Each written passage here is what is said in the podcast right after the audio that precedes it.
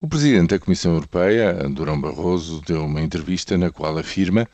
que vai propor ao Conselho Europeu, isto é, à reunião de primeiros-ministros e chefes de Estado, que se conceda a Portugal mais um ano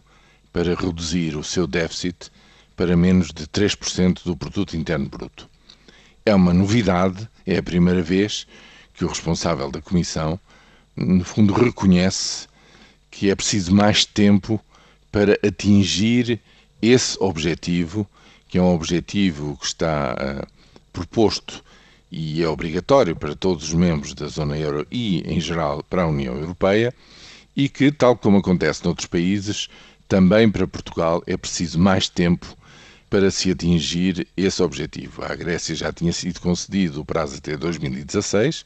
tem uma situação hum, das contas públicas ainda mais uh, desequilibrada mas esta é a grande novidade. Agora, o que ainda está por resolver, e é seguramente isso que faz com que se prolongue, uh, se prolonguem as negociações deste sétimo exame regular da Troika em Lisboa, é que papel, como é que isto se conjuga com a um, vontade, ou se quisermos, a necessidade partilhada pelo Governo e a Troika de reduzir a despesa pública. Eh, que provavelmente nestas circunstâncias isso já não deverá e não terá de ser feito apenas em dois anos, 2013 e 2014, como tinha sido anunciado, e poderá ser repartido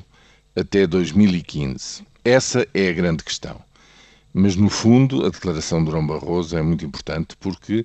eh, apresenta um cenário novo. Na prática, nestes próximos três anos, com 2013 incluído,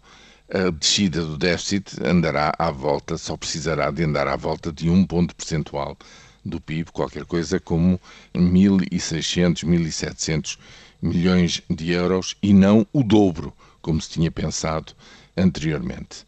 É uma grande mudança, mas o essencial é saber,